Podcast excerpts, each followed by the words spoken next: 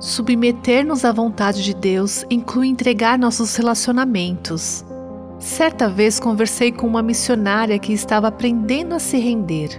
Senhor, estou com muita dificuldade para achar um namorado aqui nos Estados Unidos.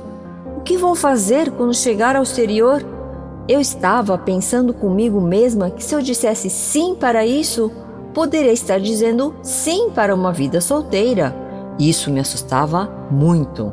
Quando amamos a Deus mais do que qualquer outra pessoa, ficamos livres para glorificá-lo em todos os relacionamentos. Então o Senhor teve que me ensinar. Não, Shannon, você viver dentro da minha vontade no ministério vai ser a vida mais gratificante e abundante que poderá ter.